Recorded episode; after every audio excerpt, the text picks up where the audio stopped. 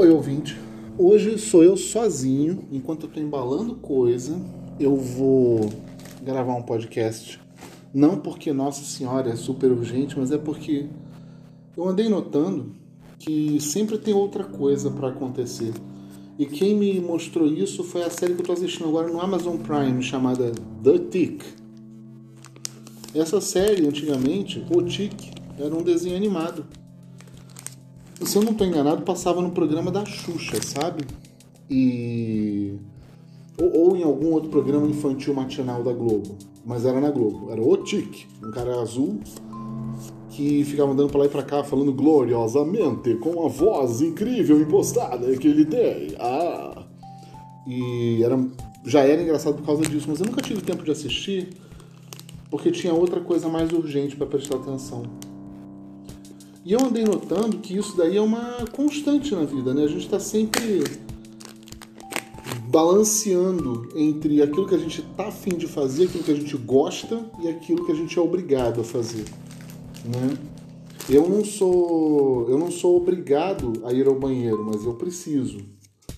Bom, isso aí ficou um raciocínio super falho, mas o que eu quero dizer é o seguinte: o Tic, eu não lembro do, do desenho direito, mas a série tá lá filmada na Amazon, meio com cara de comédia britânica, assim, sabe? Um troço meio viajão, assim. E eu tô adorando assistir porque o cara é muito engraçado mesmo e a dublagem tá ótima e agora todo dublador fala palavrão pra caramba, pra tudo e tal. Enfim, resmungos à parte, a gente sempre tá tendo que fazer outra coisa. E se eu for considerar que por isso eu terminei a terceira temporada do Mandarix Podcast mais cedo, né? Aí a gente tem que pensar o seguinte: se eu quero ter um podcast, eu tenho que me incomodar de parar e fazer o podcast, não é mesmo? Então é isso que eu vim fazer aqui hoje. Eu falei: olha, eu vou fazer um episódio, eu vou narrar um pouquinho o que está acontecendo na minha vida e depois, se tiver uma pauta mais legal, a gente volta e tem, né? Mas como a minha prioridade sempre foi ter um bate-papo sempre conversar com quem está surtado em casa e se sentindo muito só.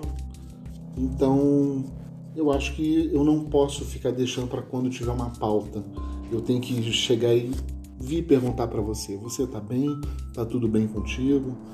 Conta como é que tá a tua vida, porque eu quero saber, né? E não é nem para botar como pauta do próximo podcast nem nada, só conta mesmo, porque a gente tem que se ajudar nesse momento. Eu admito para você que ultimamente eu tenho andado bem pirado. Né? A gente agora está contando 500 mil mortos e eu estava considerando ontem no banho que a gente nem sabe o que, que esse número quer dizer. A gente não tem como apanhar. Eu, gosto muito dessa expressão que eu acho que eu criei, né? apanhar com a mente um determinado conceito é, é uma tarefa que às vezes a gente não consegue realizar e acha que conseguiu. Ah, 500 mil é metade de um milhão, sim. 500 mil é 500 vezes mil. Não, desculpa, não adianta que não tem como a gente aquilatar o que, que significa 500 mil mortes que poderiam ter sido evitadas. Esse é o ponto. Deixa eu te dar uma outra ideia de escala. Brumadinho, se eu não me engano, matou 211 pessoas. Essa era uma tragédia que podia ter sido evitada. E vê se você entende. Eu não sou um cara que me considero de esquerda. Eu acho que tá todo mundo muito ferrado. E o cara mais preparado para ser nosso presidente, sinceramente, deixa eu te falar agora, é o Eduardo Jorge. O cara está preparado para ser presidente muito mais, mas muito mais do que esse bando de moleque faroleiro que está por aí. Então eu vou começar a apoiar o Eduardo Jorge, porque, ah, ele tem 1% dos votos, tá bom, Beleza, eu tenho que convencer três pessoas. Se eu convencer três pessoas a votar no Eduardo Jorge, eu já fiz a minha parte. Faz a tua também. E a gente faz um esquema pirâmide mesmo, descaradamente. E é isso aí. Por que, que eu tô falando isso? Porque eu vou falar da Dilma.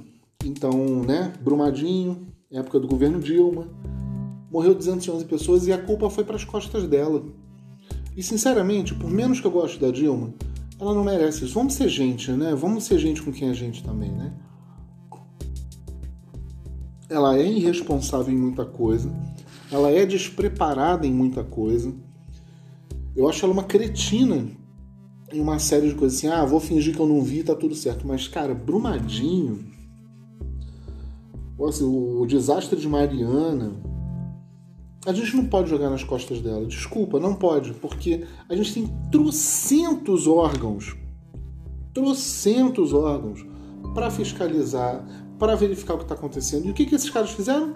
Levaram dinheiro, embolsaram dinheiro para passar o laudo que está tudo bem, que não tinha problema estrutural nenhum, com barragem nenhuma, e que eh, tá tudo, que a Vale está fazendo tudo certinho, bonitinho, etc e tal. Mano, sério mesmo? Que isso daí você vai jogar nas costas do presidente? Hum. Da mesma maneira, é, eu acho que é muito fácil, não é que seja injusto, não é, mas é muito fácil chegar e culpar o Bolsonaro porque a gente chegou a 500 mil mortos. Bom, vamos lá.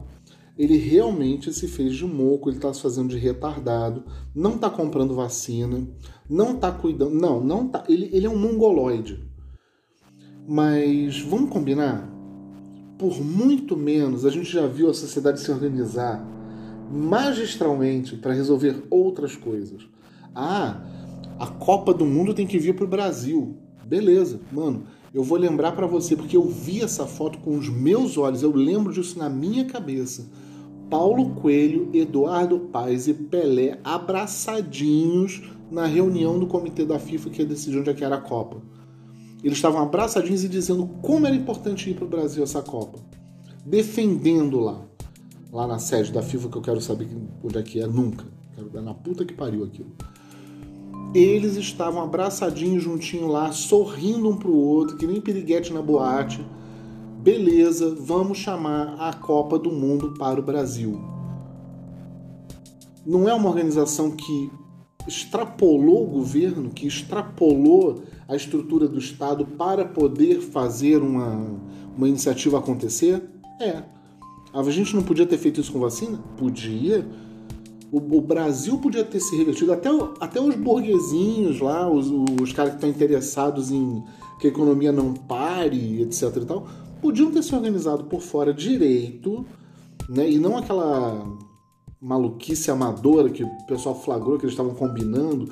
Parece que a dona do Magazine Luiza, o Itaú e o Luciano Huck estavam se organizando para comprar por fora a vacina. Isso foi muito amador. Isso foi muito amador. E podia ter sido feito de várias outras maneiras e por várias outras pessoas. Né? Vamos comprar vacina lá fora? Vamos. Olha, OMS, a gente está com um governo aqui que é despirocado da cabeça e a gente vai comprar por fora e a gente precisa que vocês venham com estrutura para distribuir a vacina.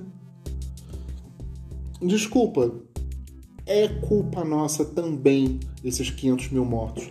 É culpa nossa porque a gente não foi para a rua quebrar tudo. É culpa nossa porque a gente não se organizou por fora da estrutura governamental. É culpa nossa porque a gente está deixando acontecer. A gente está olhando pela janela. Tudo isso passar pela nossa frente, esse circo de horrores passar. E tudo bem, sabe?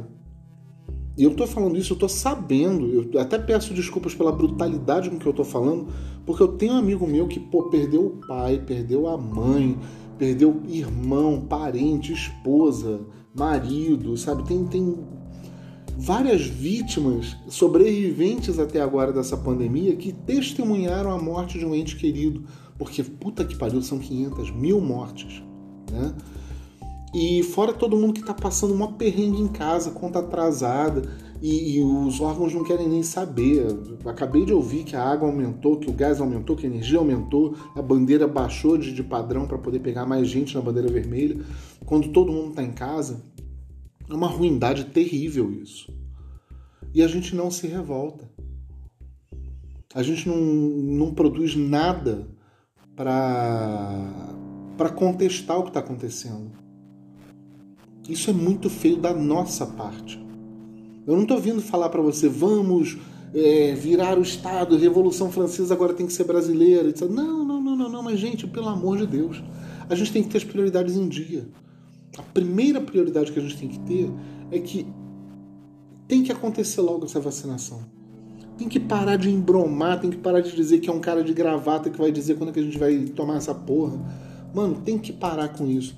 Outra coisa que em seguida tem que acontecer é que o sistema de saúde tem que parar de ser emperrado do jeito que ele é. O sistema de saúde é só um sistema de diluição de dinheiro, mas não salva a vida. Não, não transforma o cidadão num ser humano de bem-estar, um ser humano que tem uma qualidade de vida boa. Então a gente tem que declarar um entendimento melhor sobre o nosso sistema de saúde em seguida a quebrar tudo porque está tudo errado. Eu vi gente que tá, poxa, tem, tem vítima de Covid em tudo quanto é lugar, né? E assim, eu vi amigo de, de paciente de Covid que está em casa em quarentena e tal, falar assim: ah, não, eu vou pro mercado para você e tal, e, e, pegar o cartão da mão da pessoa e, e sair pro mercado como se não tivesse pegando vírus em tudo que a pessoa toca. Falou de perto com a pessoa sem nada de proteção, nada de proteção. E como uma pessoa que não está vacinada, que não se considera com comorbidades o suficiente para poder pedir a vacina adiantado nem nada, eu fico bem alarmado, eu fico bem desesperado, sabe? Porque eu comecei a correr atrás dos meus sonhos agora, bem tardiamente. Eu comecei a escrever projeto para o PROAC, que é um, um sistema seletor de, de, de financiamento para projeto bem, bem difícil, bem complexo. Eu comecei a escrever agora. E eu mal e mal comecei a fazer as peças que eu quero fazer, a contar as histórias que eu quero contar. Então, e sabe, me dói muito saber que o Paulo Gustavo morreu bobamente, assim, sabe? Apesar de ele estar tentando fazer uma espécie de, de, de contenção, de quarentena e tal. Bom, era isso, era um desabafo, era um bate-papo rapidinho, porque o meu coração disse para mim que mais importante do que as obrigações do dia a dia é você seguir o seu coração e você atender o chamado daquilo que é certo. E eu acho que pelo menos, pelo menos, eu tenho que fazer um episódio de podcast. Esse é Heinz Prelwitz, hoje sozinho se despedindo no Mandarix Podcast de hoje. Ah, e votem Eduardo Jorge, tá? Fica bem, eu amo você. Segura o teu gato.